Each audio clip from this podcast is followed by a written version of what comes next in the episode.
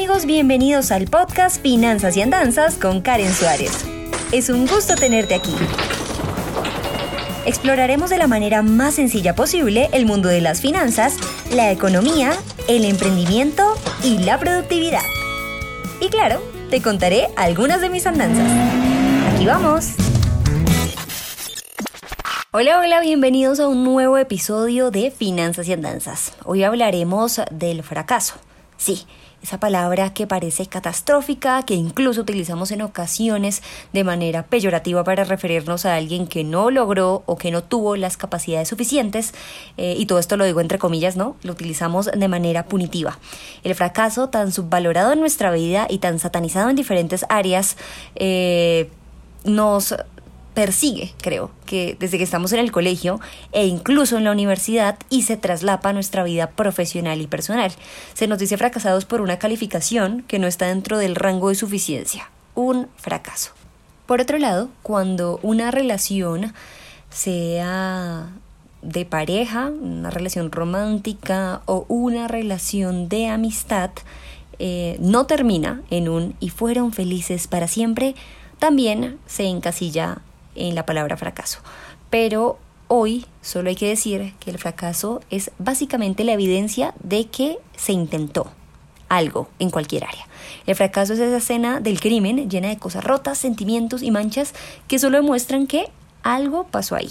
Y personalmente creo que tener un desorden terrible, una lista de cosas que no fueron, pero que al menos intentaron, y varios proyectos que por convicción iniciamos, pero por temor dejamos, es simplemente la muestra fehaciente de que se intentó y de que fuimos lo suficientemente valientes para dar ese paso.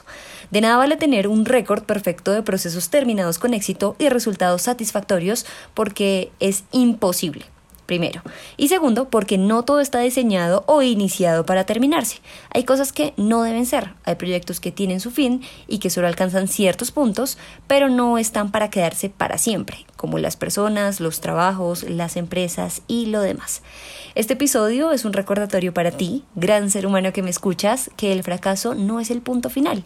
Esta es tal vez unos puntos suspensivos para retomar con más fuerza para darle algo de misterio al asunto y para luego retomar la historia con un giro más interesante, unas palabras más intensas y un desenlace aún más épico. Todos, todos hemos fracasado y en todos los sentidos, y está perfectamente bien. Por eso no creo en la sentencia el todo o el nada porque genera ansiedad, porque te hace sentir mal si no lograste el 100%, aun cuando un 50 o un 80% estarían perfectos, porque te presionas a mejor no intentarlo, a hacerlo a medias. Y eso es una forma de ver la vida como un sistema, un sistema que no cumple con las características mínimas de eso. No podemos decir el todo o nada porque nos cubriremos a siquiera intentarlo, ya que si no logramos la perfección, nos calificarán de fracasados. Esto no es lineal, la vida está llena de subidas y bajadas.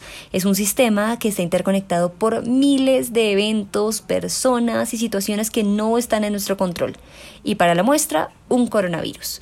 Este episodio está diseñado para que lo escuches cuando te sientas como un fracasado. Los fracasados son personas que lo intentan, que lo intentan y aunque no resulta, tienen como resultado eh, y como muestra ese desorden.